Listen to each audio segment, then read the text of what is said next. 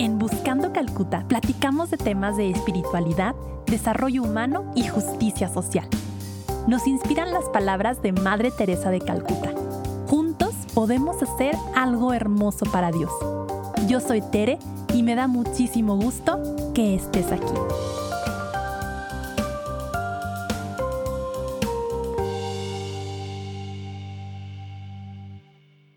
Hoy en especial estoy muy contenta porque me acompaña una mujer a quien yo admiro muchísimo.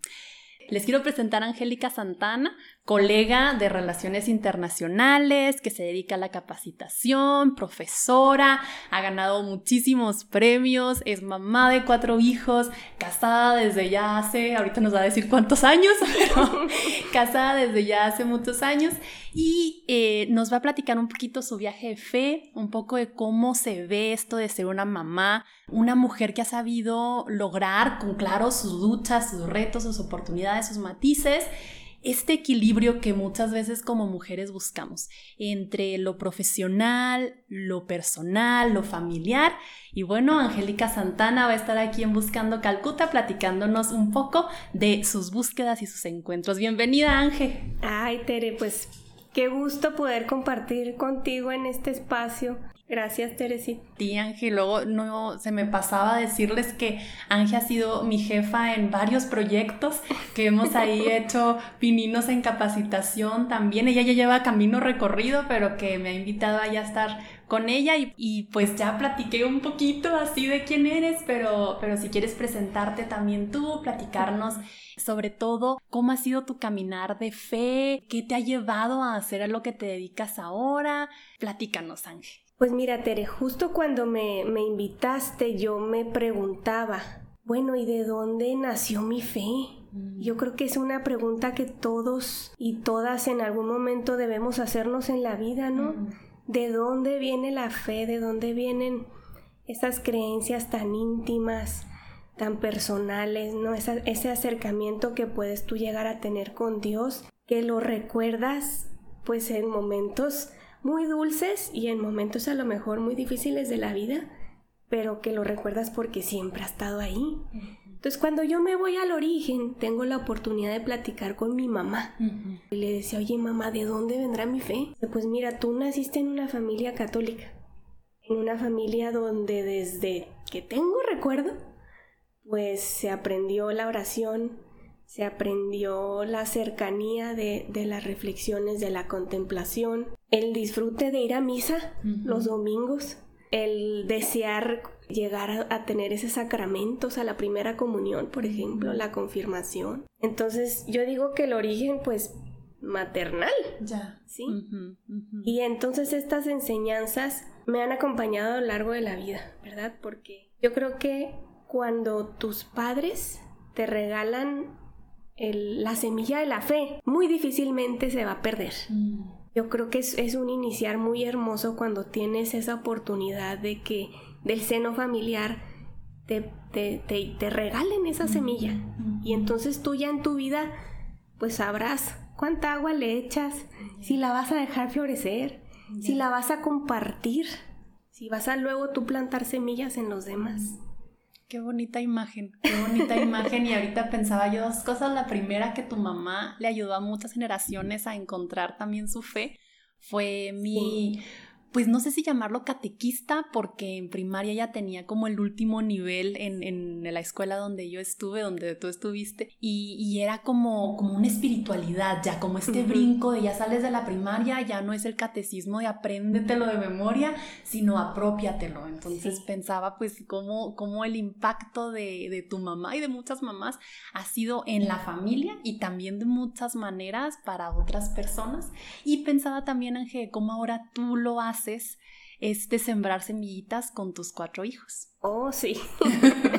pues ahí yo, yo creo que tengo este compromiso como mamá. Desde que nació mi primer niño, Miguel Andrés, siempre tuve, ni siquiera me lo cuestioné.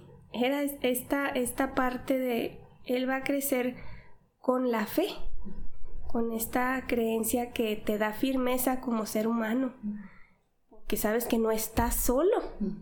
Yo no lo cuestioné. Cuando nace Víctor, que es mi segundo hijo, Bien, o sea, va por default. Y ahorita Santiago y Joaquín, que son los más chiquitos, pues les toca.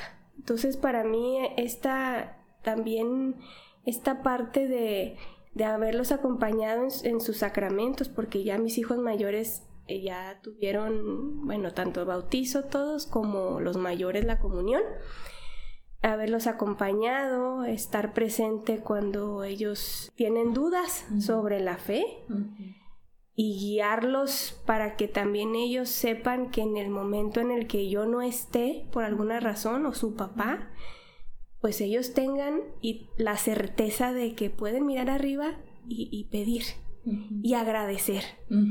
Entonces desde ese sentido yo creo que aunque es una, un enfoque muy simple de vivir la fe, creo que es, es parte de esa semilla, o sea, que, que ellos tengan esa certidumbre de que existe un Dios que nos sostiene y que tú puedes platicar con Él cuando quieras y lo necesites.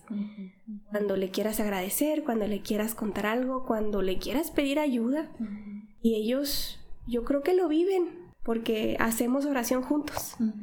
Oraciones pequeñas en la mañana para que todo nos vaya bien y oraciones cortas también en la noche para agradecer. Entonces yo creo que es parte de, esta vivencia familiar que sin pensarlo, sin tener que decir, bueno, voy a decidir, este, o no, compartirles la fe, no, ya venía como un legado, exacto y con una responsabilidad también como, como madre de familia que comparte mi esposo Miguel. Esa responsabilidad de formar buenos seres humanos con esa fortaleza sostenida en su fe. Y ahorita un poquito fuera del aire les platico que Ángel y yo reflexionábamos de cómo este pedir y agradecer a veces lo, lo, sentimos como tan nuestro, pero a veces lo sentimos como, ay, qué poquito, qué básico. y, y cómo cómo a veces es lo que a Dios más le gusta, como esta autenticidad de pedirle ayuda y de darle gracias a lo largo de, nuestros días, ¿no? Y, en especial, Ángel, pues tú que eres formadora no solo de tus hijos, sino de muchas generaciones, platícanos un poquito de, de esta vocación de transmitir, de esta vocación de capacitar, tanto en las aulas como empresas, ¿cómo se ve esto en tu vida? ¿Cómo logras conjugar estos grandes aspectos? Oye, Tere, pues es que también hablando y retomando el tema de los legados, yo sí quiero mencionar que mis dos papás, pues fueron profesores. Entonces, de ahí también yo, yo, yo recuerdo el día que mi papá me, me dijo, pues usted debería de ser maestra. No, papá, yo no estudié para ser maestra. ¿Cómo voy a, a enseñar a otros si yo no tengo esa pues esa, esos estudios, ¿verdad? Pues yo, yo pienso que serías buena maestra. Y entonces, así, yo creo que en dos meses empecé a buscar oportunidades para, para dar clases. Inicié. Y en este recorrido que ya son 13 años. 13 años de docencia. Yo creo que puedo decirte, Tere, que es una pasión. Porque se trata de, de compartir. Sí pero no de compartir desde un punto de vista vertical, donde tú sabes y el otro no, sino es un compartir horizontal. Así es. Porque tú puedes compartir un poco de lo que sabes, pero te enriqueces con lo que los demás van poniendo también sobre la mesa. No importa la edad que tengan. No importa si, si enseñas a niños, a jovencitos, a adolescentes, a adultos tú te llevas mucho más. Y yo pienso que es esa es la parte que sigue alimentando mi pasión, que a mí me enriquece como ser humano. Poder compartir con otros y poder formar mm, hasta cierto punto pues esa habilidad crítica. Esa habilidad crítica en los otros. y, y también enriquecerme porque hay cosas que yo he ido aprendiendo Sí, total. Otros enfoques, otros puntos de vista. Y conforme también uno va alcanzando la madurez, lo agradeces. Agradeces también esas sacudidas que han tocado en, algún salón de clases, ¿verdad? Y bueno, pues es, es una fortuna poder tener esta oportunidad de, de compartir. Sí, sí, sí, es una bendición el poder dedicarnos a lo que amamos, el poder aprender en el trabajo de una manera muy natural, con toda la energía de los chavos o de los adultos. Es, es una profesión bien bonita y, como yo luego digo mucho que, que se percibe cuando a uno le gusta este trabajo. Y, y yo creo que, que, con el legado que tú estás construyendo, que con lo que vas arando con tu trabajo, se puede ya ver cómo tus em, exalumnos, tus alumnos actuales, cómo perciben que te encanta, cómo perciben que, te gusta estar ahí. Y luego hay veces eh, de, los que nos escuchan, luego a lo mejor siguen muchos en aulas universitarias o acaban de salir. ¿Qué te gustaría como dejarles para que vayan ellos construyendo también su propio legado y su propio camino de trascendencia, Yo ahí les diría, si tú sientes que eres bueno o buena para algo, a lo mejor dices, bueno, pues yo, pues a mí me gusta pintar. Si tú sientes que eres bueno para eso, sí hay que convencerse de que de eso mismo también puedes vivir. Así es. Y compartir a los demás. Y volvemos al tema de la pasión, o sea, cuando realmente haces algo que te apasiona, aunque te cueste trabajo, y haya días donde dices, híjole, sí, y seguiré por este camino, y sí habré hecho la mejor elección o me estoy equivocando. Uno lo sabe, uno lo sabe porque de manera intrínseca existe la satisfacción y a veces eh, la encuentras tú mismo. Oye, hice un buen trabajo, me siento bien. Y a veces tienes la fortuna de que alguien más te lo comente. Maestra, muchas gracias por la clase de hoy. O el tema que vimos hoy en este curso me sirvió mucho, te agradezco. Mm. Entonces yo creo con eso, en el plano más natural, como seres humanos que somos, el hablar de lo que conocemos y de lo que no conocemos también, te nutre mucho como persona. Entonces mi consejo sería, si tú sientes que eres bueno para algo y quieres compartirlo y sientes esa pasión de, de hacerlo bien, por ahí vete, no te vas a equivocar aunque el mundo te diga, oye, no, pues es que de eso no vas a vivir. ¿Cómo? ¿Cómo vas a vivir de, de, esto, verdad? Pues sí, porque al final de cuentas, el vivir es el levantarte cada mañana y saber que tienes la oportunidad de hacer las cosas lo mejor que puedes. Me encanta, me encanta, Ángel. Y no podría estar más de acuerdo con eso. Luego estas frases tipo Hallmark que tienen algo de cierto, que dicen que si te dedicas a lo que amas, nunca tendrás que trabajar un, eh, solo día de tu vida, ¿no? Porque no se va a sentir pesado, no se va a sentir como una carga. Es eso, es eso al final de cuentas. Entonces a veces pues tienes la idea de que para ser exitoso o para ser feliz, o para tener riqueza, pues tienes que dedicarte a ciertas profesiones, pero en realidad, pues si seleccionas basado en esos criterios, probablemente te equivoques porque no, no lo vas a vivir, no lo vas a gozar.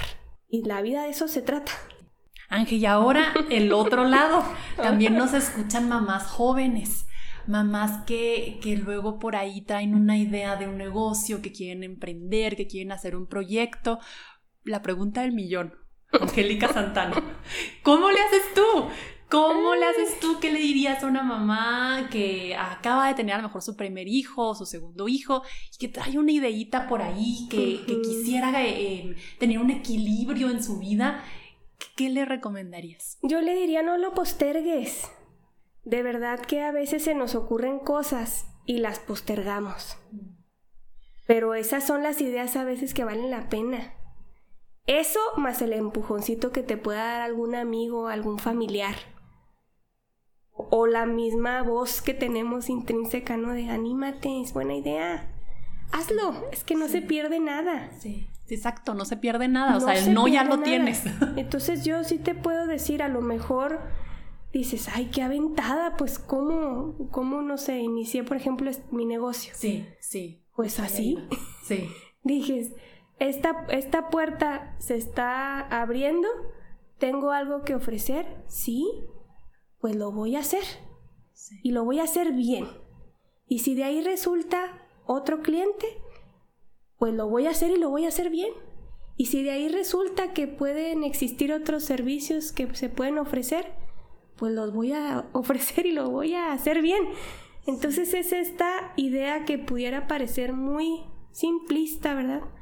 Pero pienso yo que a veces nos hacemos muy complejo la vida. Y entonces esperas que exista el momento adecuado, que exista el contexto adecuado, que se presenten prácticamente pues todos los cubiertos sobre la mesa, pero pues eso puede no llegar a suceder. Entonces es el momento que tú tienes una idea, que sabes que lo vas a hacer bien, siempre habrá alguien que lo valore, que lo pondere y quien quita a lo mejor y pega. Entonces, siempre que siente uno esa espinita, no te quedes con ella. Hazlo. No va a haber momento perfecto. Porque, por ejemplo, ahí decía yo, bueno, pues yo con los cuatro hijos. ¿Tú empezaste tu negocio ya con cuatro hijos, Ángel? Lo empecé eh, con dos. con dos hijos. Y luego ya tuve mis últimos dos embarazos y yo me recuerdo trabajando prácticamente una o dos semanas antes de dar a luz. De dar a luz. Y, y, sí, claro, estaba cansada, agotada, pero ese era el cansancio físico. Sí. Pero mentalmente y espiritualmente yo decía, qué bueno, qué bueno que tengo trabajo, qué bueno que lo disfruto y qué bueno que puedo pues combinarlo con, con el hogar, con formar familia. Esa es algo que siempre ha sido mi prioridad están mis hijos, pero yo durante las tardes trato de que el tiempo sea para ellos. Y sí, en algún momento tendré alguna reunión de trabajo o alguna visita o algún viaje, pero eso es esporádico. Claro, sí. Porque al final de cuentas yo quería seguir trabajando sin descuidar a mi familia. Y eso yo pienso que es algo muy bonito porque cuando tú tienes, y esto es algo muy personal, si tú como, como mujer, voy a hablarlo desde el punto de vista de, del género, si tú como mujer dices, bueno, pues ya este, tuve a mis hijos, me voy a dedicar a ellos, y eso te llena de tremenda felicidad, excelente. claro. Pero si tú dices, oye, yo tengo a mis hijos, pero quisiera trabajar medio tiempo, quisiera a lo mejor empezar un negocio de poco en poco, pues eso no te hace peor mamá. Claro, claro. Porque el equilibrio uno lo busca. Sí. Y así como las recetas que a veces tú sabes sin ver el recetario cuánta sal le pones, cuánto ajo vas a picar y sabes porque ya conoces. Sí. Entonces el equilibrio uno lo busca día a día.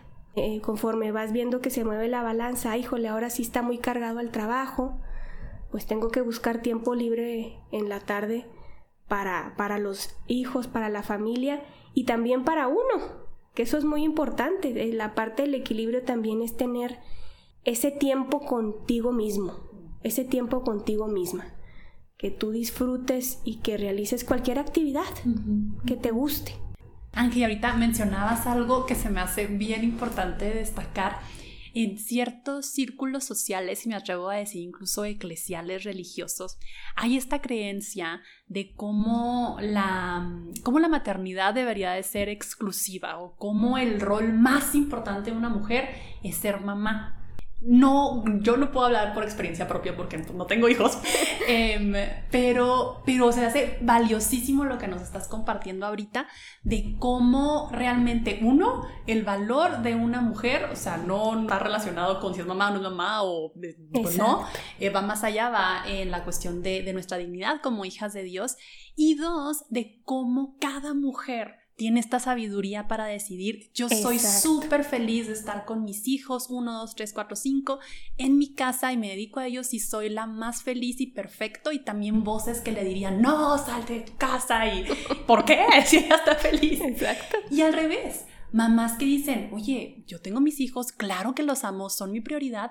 pero yo quiero hacer algo más. Y cómo ir como sociedad también ayudándonos a encontrar dinámicas que permitan esta decisión de la mujer, de, de, cómo vivir su vida laboral, personal, familiar. Y, yo, y tocas un punto muy, muy importante, porque al final de cuentas, bueno, ahí yo sí puedo decir que, que tengo todo el apoyo de mi esposo Miguel. Él siempre me ha dicho, lo que te haga más feliz, yo te apoyo. Oye, pues ahora se me anda ocurriendo que entonces voy a hacer, pues si eso te hace feliz, adelante, yo te apoyo. Somos una mancuerna que, que nos vamos apoyando en las decisiones personales que consultamos como pareja.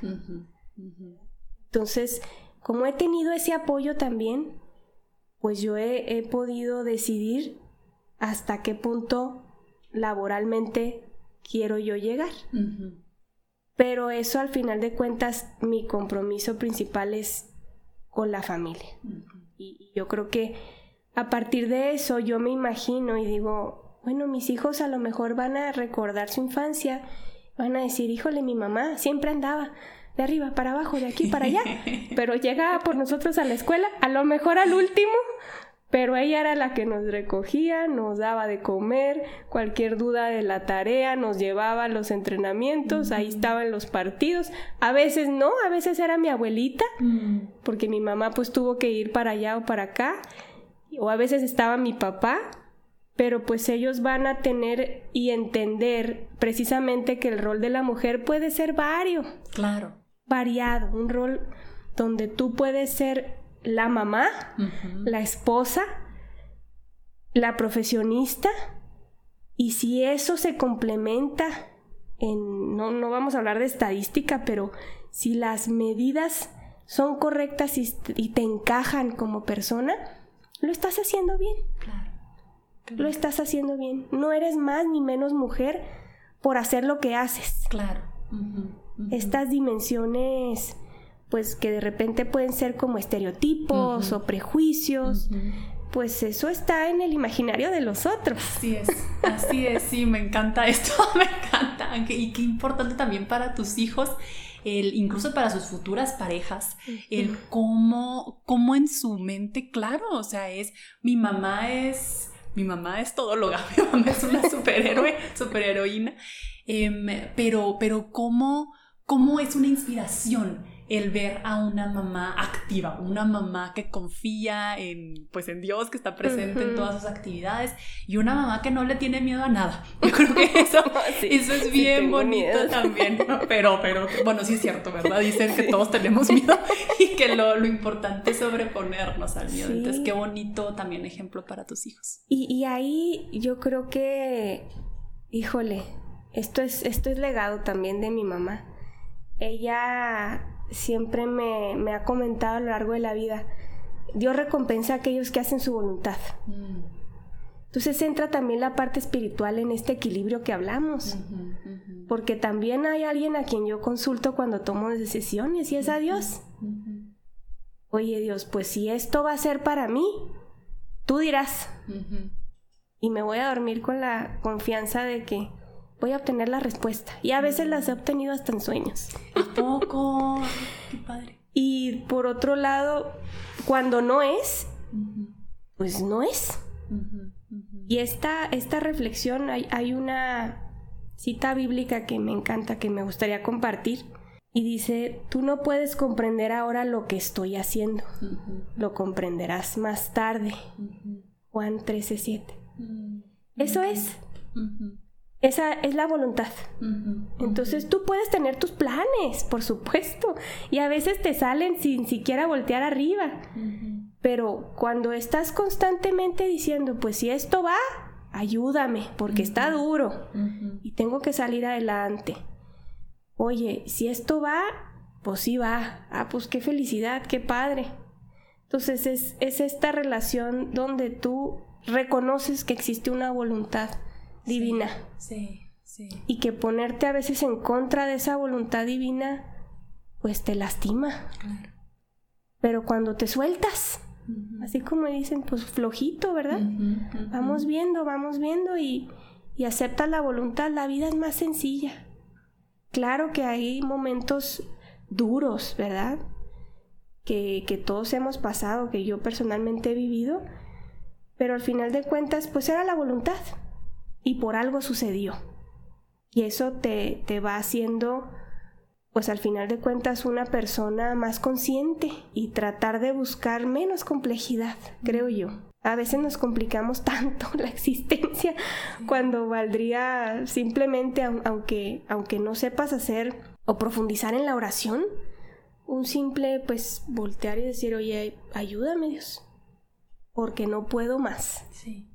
Y, creo que ha sido una, bueno, a mí se me ha quedado mucho esta palabra clave de, de lo que estamos platicando, Ángel, la simplicidad.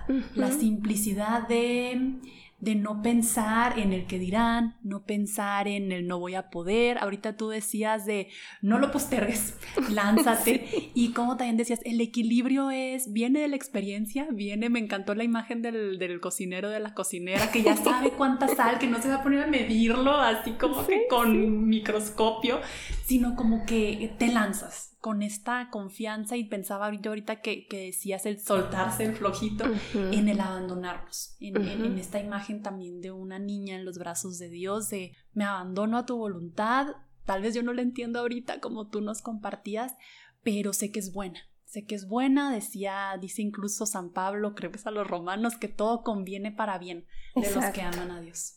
Y es tener esa confianza, y yo creo que va de la mano, o sea, si tú crees en la voluntad de Dios, tiene la confianza de que lo que está sucediendo es por algo. Así es. Y ya. Así, y ya, y ya no nos complicamos y ya, no más de por qué, pero entonces. Ya cuando venga lo que tenga que venir, pues ya te tocará abrazarlo, enfrentarlo y, y, sobrepasarlo si es que tienes que hacerlo, ¿verdad? Entonces, eh, yo creo que es, esta es, pues es, es, es una manera donde yo he encaminado mi fe me gusta también la naturaleza. Mm, mm. Y así me gusta vivirla. O sea, salir a caminar o a salir a andar en la bici. Me gusta mucho andar en bici. Ya no lo hago tanto como antes, pero cuando tengo oportunidad todavía es más. Más, más gratificante. Pero voltear a ver el cielo hermoso de Chihuahua, el atardecer, el agua de la presa, la vegetación desértica. sí. Pues es bonito. Y ahí contemplas. Mientras estás tú sola con tus pensamientos, agradeciendo por lo que tienes en la vida. Y ya. Y así encuentras tú a Dios, Ángel. Platicabas al inicio que tu mamá también les había transmitido la contemplación sí. como, como un elemento de espiritualidad el, ver a los demás, el ver también las alegrías de otros, los sufrimientos de otros. Y es esta parte de, de tener sensibilidad ante todo, o sea, ante lo natural. sí, Sí, sí, sí, sí, sí, no dejarnos, dice el Papa Francisco hace poquito que platicaba con los que están organizando un congreso y están analizando una carta del Papa y el Papa les dice a los jóvenes y a todos, también a los ya no tan jóvenes, que no nos dejemos robar la sensibilidad, porque hay realidades que solo se ven con los ojos empañados de lágrimas y, que, que, no queramos no voltear a ver, que no queramos no alienarnos tanto de la naturaleza como de los demás.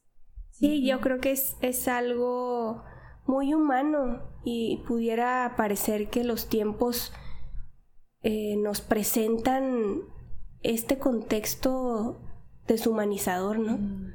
Donde ya no te importa el otro, donde pretendes que no pasa nada, que mientras no te toca a ti no existe. Y se pierde esa sensibilidad del ser humano ante todo, ante todo. Entonces es, es importante no perder el piso con las cuestiones más humanas, como lo es observar. Sí. Y justo con esto de abrir los ojos y de estar atentos a las realidades, no les platiqué esto, amigas y amigos, pero Ángel está de consejera en una asociación civil que se llama Caregua, que tratan temas anticorrupción. Platícanos, Ángel, un poquito de cómo llegaste a Caregua, cómo se vincula esto de estar atenta a la realidad, de estar con los ojos abiertos y tu incursión como consejera. Pues ahí fue una invitación de una amiga muy querida, Paola Contestabile, la conoces también muy bien. Excelente. Y ella me dijo, oye, pues está la asociación, están creando queriendo invitar más mujeres al consejo, anímate. Oye, pues yo sí hice maestría en administración pública, me encanta esta parte del gobierno, pero no ahí, desde afuera. Este, me encanta participar desde las sociedades, es más, eh, pues es un trabajo voluntario, ¿verdad? Entonces, pues ya van a ser casi dos años desde que, desde que formo parte del Consejo de Caregua y uno va aprendiendo sobre la marcha. Yo en, en temas anticorrupción pues tenía nociones muy básicas. Y poco a poco vas entendiendo, dimensionando este problema que aunque ya lo conocíamos, pues vas entendiendo cómo, cómo se realizan estos actos y, y qué es lo que puedes hacer tú como ciudadano, ¿verdad?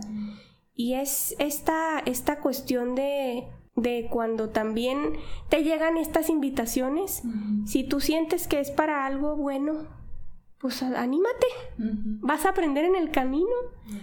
Todo lo que sucede en la vida es, es una oportunidad que tenemos, a veces tomamos algunas y a veces las dejamos pasar, pero aquellas que tomes, pues yo creo que hay que entregarse siempre con todo, Puede que sepas mucho, puede que sepas poco, pero la entrega es lo que cuenta.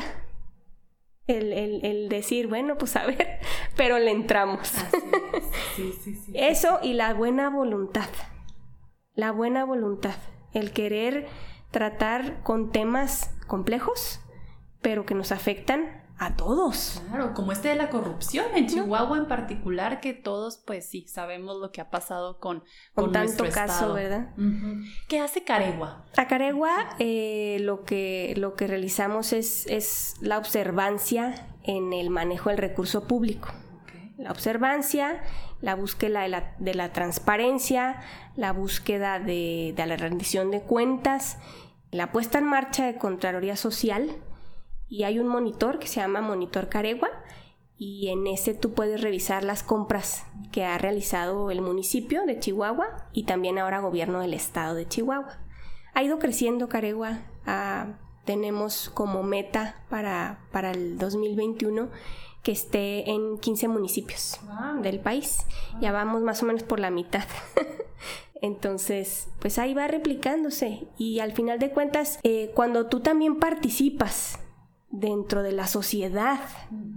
Eh, desde donde estés, puede ser un, grupo deportivo, un grupo eclesiástico, puede ser un, un, grupo ciudadano, pues estás también dando algo más para los demás. Y a veces sí, no te voy a mentir, es, es, es, es complicado porque ya la agenda siempre está al full, pero también se siente, se siente esa pasión y decir el tiempo vale la pena. Cuando se gasta el tiempo en cosas que valen la pena, pues yo creo que eso te llena. Es, es, es una satisfacción. Cuando haces las cosas bien, cuando el tiempo que destinas para, para alguna actividad lo haces porque va a redituar en algo positivo, es eso. Y el cansancio sabe diferente. El cansancio es muy distinto cuando pero satisfechos. Cansado pero sonriente. Así es, así es, así es. Y, bueno, yo, yo creo que esta importancia de, como tú dices, de lanzarnos, de no tener miedo, de, platicábamos en el capítulo número 5 de la temporada pasada, de cómo hay veces que creemos que tenemos que ser perfectos antes de lanzarnos a un nuevo proyecto, a una nueva relación o a lo que sea, ¿no? Y, y cómo más bien es el ser valientes, ¿no? El ser valientes y no perfectos. Y tu testimonio, Ángel, que se los digo con el corazón en la mano, a mí de verdad cuando me ha tocado ver a Angélica en acción, yo diría, es una actuación perfecta, tanto en el salón de clases como en una capacitación, pero bueno, sabemos que luego uno mismo está consciente de sus errores, aunque aunque la contraparte no lo esté, ¿no? Em, sí, sí. ¿Cómo, ¿Cómo, vives esta parte, Ángel, de, del llamado a ser valientes? Pues tú lo, lo resumes muy bien, Tere. Yo digo, yo no soy perfecta. Nadie lo es. ¿Quién es? sí, ¿verdad? O sea, Dios es perfecto, pero de ahí en más, ¿quién es? Podemos tener momentos en búsqueda de perfección y, y sentir que casi lo logras, ¿verdad?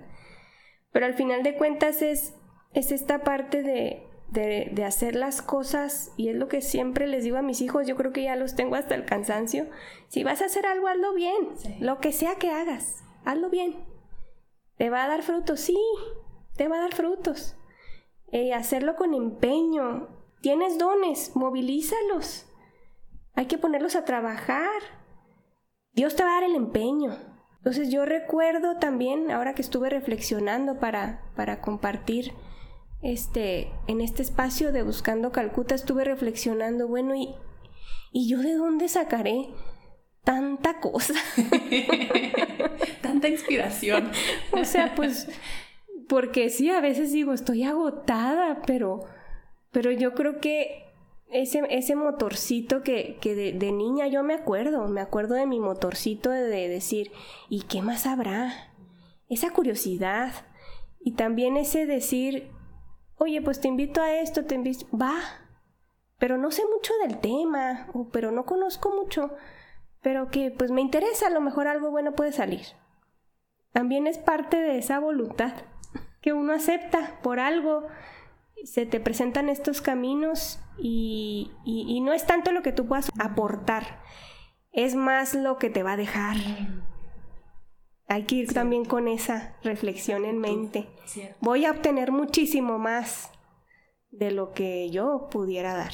Pero ya cuando vas tú de entrada diciendo, pues lo hacemos porque pues tengo ya la, la convicción y porque alguien siempre me acompaña, cuando tú lo traes de compañero a Dios, te sientes protegida, amada y todo fluye.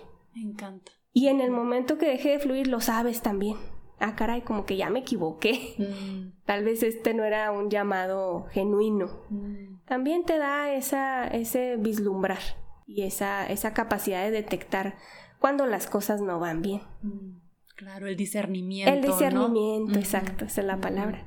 Pero pues yo creo que ahí es, si vas a iniciar algo, lo que sea, en tu vida, pídele a Dios que te ayude.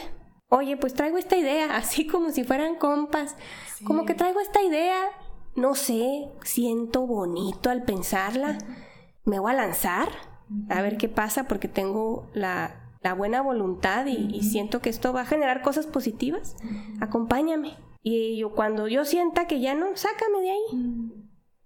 Volvemos a la parte de de recurrir a la voluntad de Dios y de aceptarla, por más doloroso que pueda llegar a ser, porque yo creo que todos hemos tenido momentos muy dolorosos en nuestras vidas donde aceptar esa voluntad, híjole, duele mucho.